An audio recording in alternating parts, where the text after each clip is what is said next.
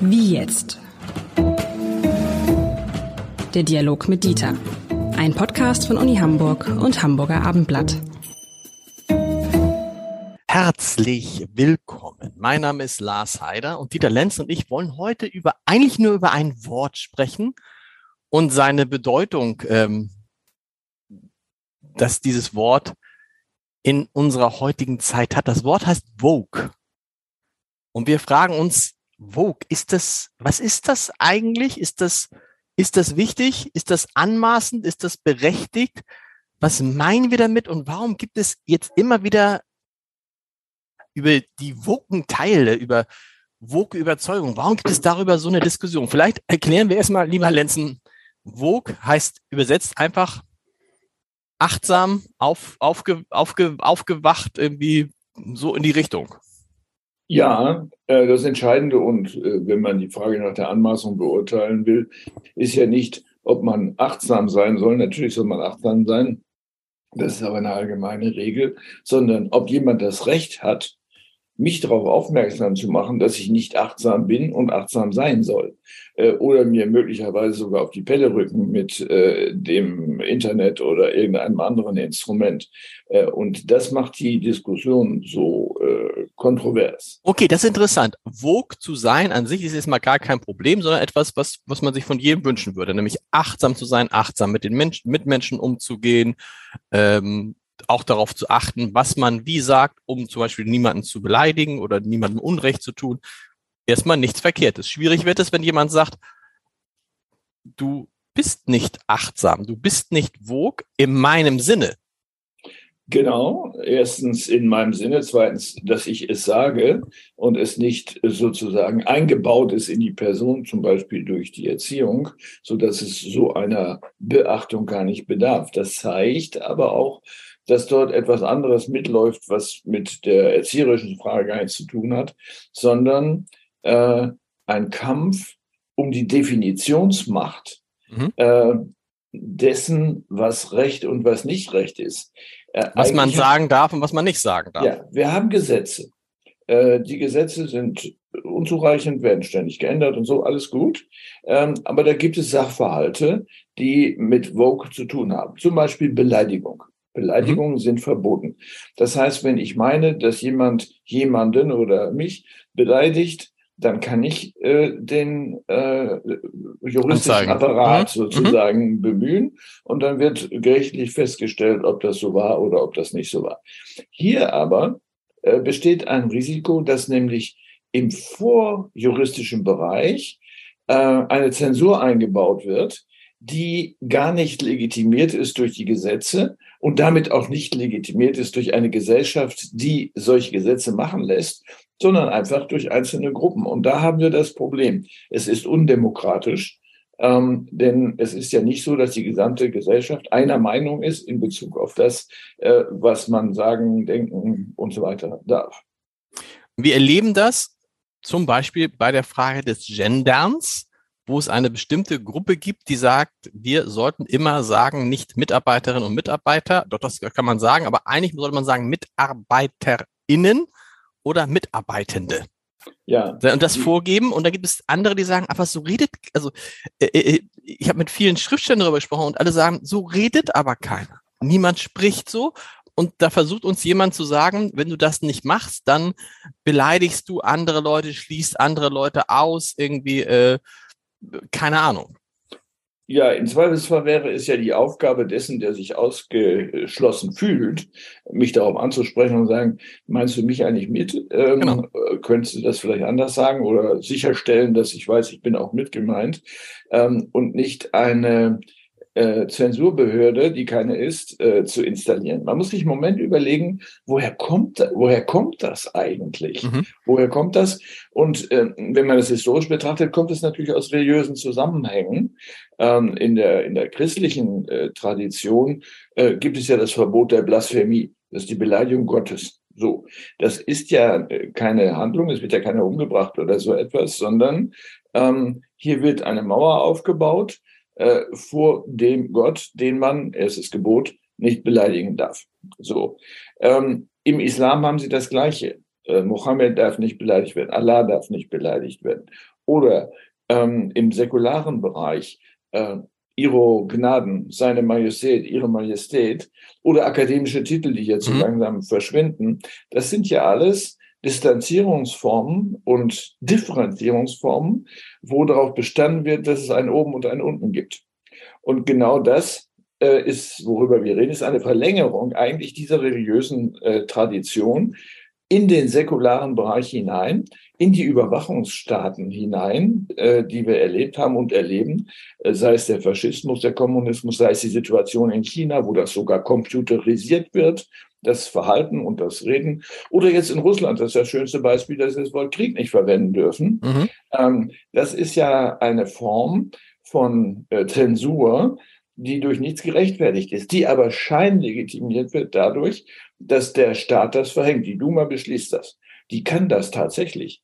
Aber wenn wir jetzt hergehen und sagen, äh, nicht nur die Duma, auch Fritzchen Meyer kann sagen, es ist verboten, Krieg zu sagen, so, dann, dann lösen wir die Demokratie auf. Christian Meyer hat einfach nicht mitzureden. Mhm. So, der kann wählen, fertig. Und dann hat er vielleicht die Partei, die auch der Meinung ist, dass das Wort Krieg nicht verwendet wird. Aber das ist krass. Ich sehe jetzt schon die Überschriften. Äh, Lenzen setzt Woke-Bewegung mit Überwachungsstaat gleich. Nein, ich äh, sage historisch gesehen sind das Formen, sind das Formen der Regulierung, die nicht legitimiert sind durch demokratische Prozesse, sondern einfach aus der Mitte äh, der Gesellschaft hervorkommen. Und das ist ein Problem. Mhm. Äh, denn ich kann mich ja nicht erheben äh, und sagen, also ich definiere erstmal bitte, was gesagt werden kann und was nicht. Und wie, und wie, und wie, und genau, und wie gelebt werden soll und so weiter. Das gehört ja vieles genau. dazu, genau auch wenn ich ein paar hundert Leute habe, die das genauso sehen, wir können darüber diskutieren. Wir können sagen, müssten wir nicht eigentlich in diese Richtung gehen und sollten wir im politischen Prozess das mal äh, vorschlagen. Aber ich kann nicht hergehen und die Menschen kujonieren oder bestrafen oder ähnliches. Äh, so, da äh, muss die Sorge sein, ähm, dass wir in Form von ja, von, von Obrig, nein, Obrigkeitsstaat ist es eigentlich nicht, eigentlich von einem selbstgemachten, von einer selbstgemachten Diktatur äh, hineinrutschen, ohne dass das gewollt wird. Das unterstelle ich ja niemandem. Und interessanterweise ist, äh, kommt diese selbstgemachte Diktatur dann aus Kreisen, wo man immer von sich weisen würde, dass man diktatorisch unterwegs ist, sondern ganz im Gegenteil, eher erzieherisch. Genau. Wenn, wenn, wenn überhaupt. Aber auch dafür gibt es Regeln. Ja. Äh, wer hier das Recht hat, jemanden zu erziehen, ist auch gesetzlich geregelt, nämlich die Schule und die Eltern. Hm. Punkt. Niemand sonst. Wenn man das anders will, dann muss man eine Regierung wählen, die andere Gesetze macht, die es auch einzelnen Gruppen erlaubt, äh, zu erziehen. Das kann man ja machen, aber das ist im Augenblick nicht der Fall. Mit anderen Worten, äh, die Frage, die wir uns eigentlich stellen müssen, die ist die, ähm, gibt es ein Recht für den Einzelnen, irgendjemanden oder jeden, anderen Vorschriften zu machen und sie selber zu überwachen. Haben Sie die Antwort ja gegeben? Nein. Nein. Nein. Dann trotzdem bleibt die Frage, ist dieses, was man unter, ist die Woke-Bewegung, sind deren Anliegen, sind die dann tatsächlich anmaßend oder haben sie auch einen berechtigten Kern? Das ist oft der Fall, natürlich. Ja. Äh, gar keine Frage. Es geht ja jetzt in dem Gespräch, wie wir führen, nicht um die Frage, ob die Anliegen angemessen sind oder nicht, sondern die Art der Verbreitung und der Durchsetzung. Mhm. Das muss man, glaube ich, unterscheiden. Wir müssen äh, die, diese Erscheinung des, ähm, des Versuchs, etwas äh, zu verallgemeinern, was zunächst mal nur was Einzelnes ist, unterscheiden von der Angelegenheit selber. Sie haben eben gendergerechte Sprache genannt. Es gibt ja hunderte von anderen Beispielen, die uns vielleicht im Moment nicht einfallen. Der ganze religiöse Bereich ist eben erwähnt worden, ähm, wo wir sagen, da könnte sich jemand äh, beleidigt fühlen. Ob mhm. das körperliche Behinderungen sind, die Bezeichnung. Sie erinnern sich vielleicht an die Diskussion, ob man Behinderung sagt oder ob man Krüppel sagt, worauf ja auch einige Behindertengruppen bestanden, oder Beeinträchtigung sagt. Ähm, das hat auch Konjunkturen, bestimmte Begriffe, dann verschwinden sie wieder. Ähm, aber es sind ja immer Versuche äh, von einzelnen Gruppen einer Gesellschaft zu definieren, was richtig ist. Das richtig. kann man nicht zulassen. Und vor allen Dingen ist es ja so, dass man das Gefühl hat in dieser Diskussion, dass wenn der nächste Schritt erreicht ist, dann wird geht es immer weiter und weiter und weiter, so dass wirklich man versucht, in der Sprache auch den letzten nicht zu beleidigen. Also, ne, also, dass man versucht, die Sprache so zu sprechen, dass man ausschließen kann, dass irgendjemand sich davon beleidigt fühlen könnte. Und wenn wir in so eine Sprache reinkommen, muss man sagen, dann sprechen wir irgendwann alle so wie Olaf Scholz. Olaf Scholz spricht ja auch, Olaf Scholz spricht ja auch so, dass jeder, der das hört, was er gesagt hat, es so versteht, wie er es gemeint hat, auch wenn er den Kontext nicht kennt. Und so ein bisschen ist das so, dass man sich immer überlegt, äh, wenn ich das jetzt so und so sage, also sage ich es nicht so, sage ich es verklausuliert, mache ich äh, eine Umschreibung und dann versteht irgendwann niemand mehr, worum es eigentlich geht. Ja, das ist äh, ein Nebeneffekt einer solchen Entschei äh, Erscheinung, ähm, sicherzustellen, dass man nicht aneckt, unbeabsichtigterweise bei irgendeiner Gruppe. Ähm, und das bedeutet, dass die Äußerungen sinnentleert werden. Genau. Sie können gar nichts mehr sagen, äh, außer guten Tag und wie das Wetter ist. Auch das ist schon problematisch. Guten Tag. Weil wir beim Klimawandel sind, ja. Genau. Aber das führt ja dann dazu, dass wir miteinander sprechen und in der, also bei denen, die das so haben wollen, dass eben dieses, was man Klartext nennt und was ja oft eingefordert wird, gerade von Politikern, die sagen, ich, ich will wissen, wofür sie stehen, ich will wissen, was sie meinen, sagen sie es mal äh, klar, tut der Politiker das, kommt an und sagen, ach, guck mal, da hat er aber den, den und den und den äh, mit beleidigt und den und den und den hat er nicht gesehen. Also das führt, das führt dann, so muss man sagen, das ist doch wirklich dann tatsächlich eher anmaßend als berechtigt. So ist es. Ähm, jetzt kann man natürlich fragen, was dann? Es das heißt ja nicht, dass die Anliegen nicht berechtigt sind, sondern wie bringt man sie auf den Weg? Wie bringt man sie in die Diskussion? Es hat ähm, in der deutschen Philosophie des vorigen Jahrhunderts, ja am Ende der letzten 30 Jahren, die sogenannte äh, kritische Theorie in der Fassung von Jürgen Habermas gegeben. Und äh, im Rahmen dieser Diskussion ist etwas entstanden, das nennt sich Diskursethik. Mhm. Diskursethik heißt Regeln des Miteinanderredens. Das heißt, wenn wir aushandeln wollen, welche, was man sagen sollte und was man besser nicht sagt oder äh, wo man jemanden beleidigt oder was auch immer, dann muss diese Diskussion muss Regeln folgen. Da können Sie nicht ununterbrochen reden. Ich kann auch nicht ununterbrochen reden. So, und dazu gehören bestimmte Elemente. Ich will ein Beispiel sagen, die sogenannte Worterläuterungspflicht. Sie können mir nicht einfach Wörter an den Kopf werfen äh, ich weiß nicht, was Sie meinen und ich soll mich dazu verhalten. So. Und von diesen äh, diskursethischen Regeln gibt es ein kleines Set, die äh, einzuhalten sind, damit das, was da stattfindet, überhaupt ein Diskurs ist, der danach strebt, eine gemeinsame Wahrheit zu finden. So wollen wir es machen. Mhm. Das kann man im Parlament nicht ununterbrochen machen. Die Parlamente sind ja im Grunde Redeorte, an denen schon entschieden ist, was passiert und es wird noch einmal äh, sozusagen zu, zu Wort gebracht. Aber äh, hier äh, bei den Diskursen, da findet die eigentliche Auseinandersetzung und die Abwägung, die Erwägung statt, ob es wirklich so sein soll oder eher so sein soll. Und diese Diskurse, die brauchen wir in der Gesellschaft und zwar gewaltfrei. Gewaltfreiheit ist ein weiteres diskursethisches Element. Dabei geht es nicht um Knüppel und äh, Tränengas, sondern es geht darum, dass man auch verbal gewalttätig sein kann. Und äh, das ist natürlich nicht zulässig. Wenn ich sie jetzt anschreie, ähm, dann ist das natürlich eine gewalttätige Handlung. So, und dann ist der Diskurs beendet, weil ich dann sage, ja, der hat einen Dachschaden. Aber da ist es, da ist es ähm, Common Sense, weil Schreien immer das Signal dafür ist, äh, macht man nicht. Ne? Und da, da, haben, da haben wir wahrscheinlich gar kein, gar kein äh, äh gar keinen Diskussionsbedarf. Aber bei anderen Dingen, ich kann ja auch sagen, nee, so wie Sie reden, so rede ich nicht mit Ihnen. Was glauben, was bilden Sie sich eigentlich ein und Sie denken, ich rede doch ganz normal mit dem. Also, wenn jeder für sich selber definiert, was richtig ist, äh, wie man mit, dann kommen wir ja gar nicht mehr miteinander ins Gespräch. Weil ich so. jede, ich kann jedes, ich kann sagen, doch, hören Sie auf, Herr Lenzen, Sie unterbrechen mich ja immer. So sage ich, Sie unterbrechen mich viel zu viel. So, das, das, das ne? kann eine gewalttätige Handlung sein, das Unterbrechen sowohl als auch die Behauptung. Es ja, aber ich meine, aber wenn wir, wenn wir an dem Punkt kommen, das Unterbrechen schon gewalttätige, äh, das ist ja absurd. Man muss doch Menschen unterbrechen können, also zum Beispiel Journalisten müssen im Fernsehen Politiker unterbrechen können, wenn die merken, die antworten nicht auf die Frage oder die erzählen Dinge, die falsch sind. Da muss man, weil wenn man nämlich nicht unterbricht, kann es ja dazu führen, dass einer zehn Minuten redet. Und wenn, also nehmen wir, oder nehmen wir ein anderes Beispiel, äh, nehmen wir ein anderes Beispiel, irgendwie, äh, jemand äh, äh, fängt dann an, den Holocaust äh, zu äh, äh, verharmlosen. Da muss man doch dazwischen gehen. Ja, äh, klar. Also ich hatte jetzt ein anderes Beispiel vor Augen, äh, weil Sie eben sagten, der Politiker antwortet nicht auf die Frage. So, da ist aber schon eine Anmaßung. Wie kommt der Journalist dazu, zu glauben, er habe einen Anspruch auf die Beantwortung einer Frage? Hm. Äh, zu dem Spiel gehört ja auch, es nicht zu beantworten äh, und es zu umschiffen. Das ist Politik. Äh, wenn er glaubt, er hat diesen Anspruch, befindet er sich nicht mehr im System der Politik, sondern der Religion oder des Rechts. Äh, der Richter hat einen Anspruch auf eine Antwort und kann sie erzwingen, mit Haft sogar. So. Und äh, das ist hier aber nicht der Fall. Ähm, aber man kann darauf hinweisen, dass das Spiel normalerweise so funktioniert, dass einer eine Frage stellt und der andere sie beantwortet oder dann sagt, ich beantworte diese Frage nicht. Aber dann, das ist richtig. So. Das wäre die angemessene Form, es nicht nur zu umschiffen. Ja, das ist auch eine Antwort.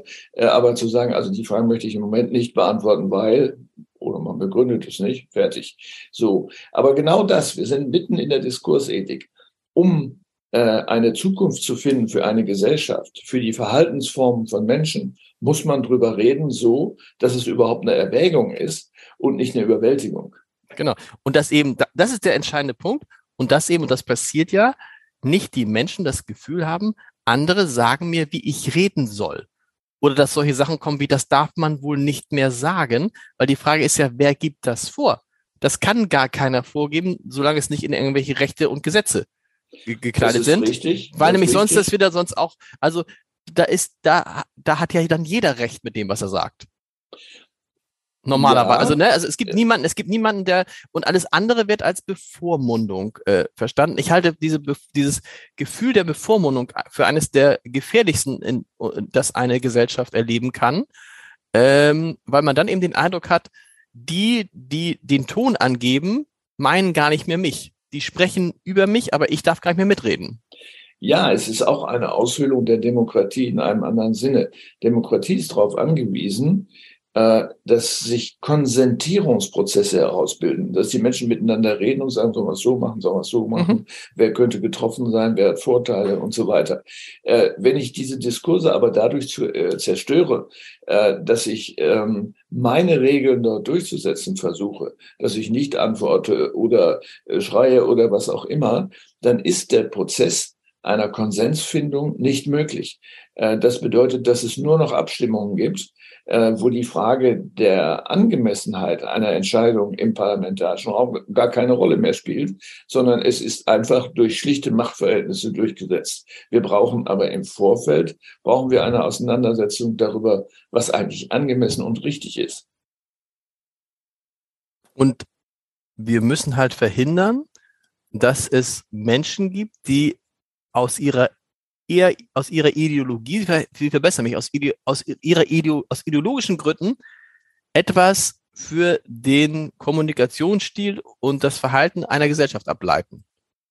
So ist es. Das ist das, was den Grünen immer zu Recht vorgeworfen wird oder Teilen der Grünen zu Recht vorgeworfen wird? Das weiß ich nicht. Ähm, ja, sagen wir mal, ich meine, da ist ja eine große Transformation im Gange gewesen und vielleicht auch noch im Gange. Ähm, man hat ja spöttisch in den 70er Jahren von der Pädagogenpartei geredet. Mhm. Ähm, das war ja nicht ganz falsch, nicht weil so viele Lehrer und Lehrerinnen dort unterwegs waren, sondern weil die Attitüde eine belehrende war. Genau. Ein, ein Politiker hat mich nicht zu belehren. Entschuldigung. Ein Richter mhm. hat mich zu belehren und ein Lehrer hat mich zu belehren. Ein Politiker hat mich zu überzeugen zu überzeugen, ja. Ein Politiker und eine Politikerin, lieber Herr Lenzen. Und das auch, genau. Also mit anderen Worten, die Angehörigen dieser äh, Gruppierungen, äh, egal welcher Herkunft und so weiter und so weiter, äh, müssen mich überzeugen, wenn sie Politik machen wollen und meine Stimme brauchen, was wenig genug ist. Aber trotzdem, sie müssen daran interessiert sein, im Vorfeld einen Diskurs zu haben, einen gesellschaftlichen Diskurs, in dem sie dann auch sehen können, äh, es stellt sich heraus, dass die Menschen in ihrer Mehrheit, und die Mehrheit ist nicht zufällig, eigentlich den Weg wollen und nicht den Weg.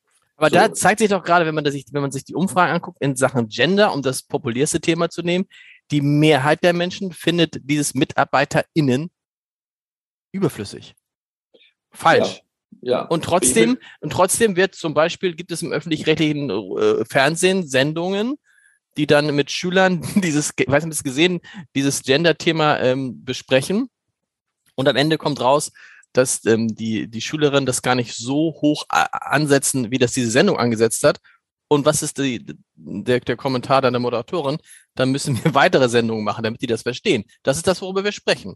Ja, wenn, es, wenn, es, wenn es den Wunsch nicht gibt, dann darf man den nicht versuchen, irgendwie Gewalt, gewalttätig fast schon herbeizuführen. Ja, es ist nicht die Aufgabe ähm, der Medien, die Pädagogik zu ersetzen. Das ist eine Verwechslung des Auftrages. Mhm. Es, die Medien haben, die öffentlichen haben einen Bildungsauftrag. Bildung heißt aber nicht, Leute zu etwas zu bringen, sondern heißt, die Menschen äh, darin äh, zu ermöglichen, ihren eigenen Weg zu finden. Das was aber die, Vers aber die Versuchung ist offensichtlich da. Ne? Offensichtlich, ne? offensichtlich. Offensichtlich da, sozusagen die Möglichkeiten, die man hat, zu nutzen, um das, was man für richtig hält, dann, wir haben es bei der Corona-Pandemie gesehen, da, wenn man dann ein, wenn man sagte, Impfen ist richtig, dann hat man, dann kam man vielleicht auch gar nicht drum herum, so, dass es so einen Zungenschlag bekam.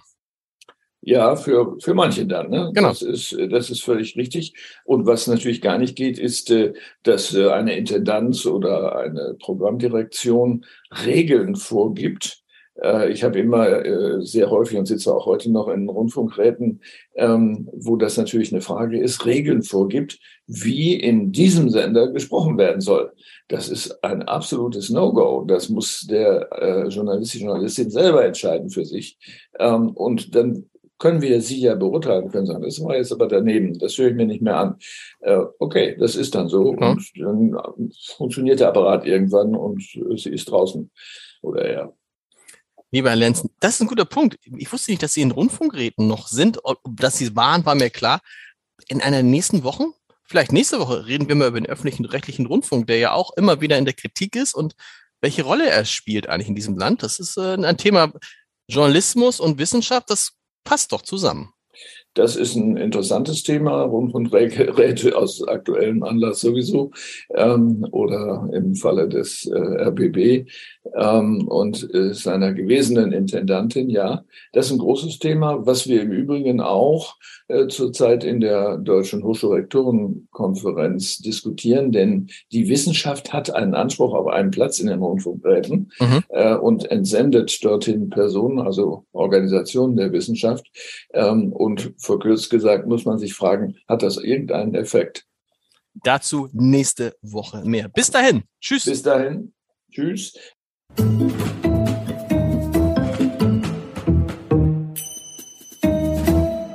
Weitere Podcasts vom Hamburger Abendblatt finden Sie auf abendblatt.de slash podcast.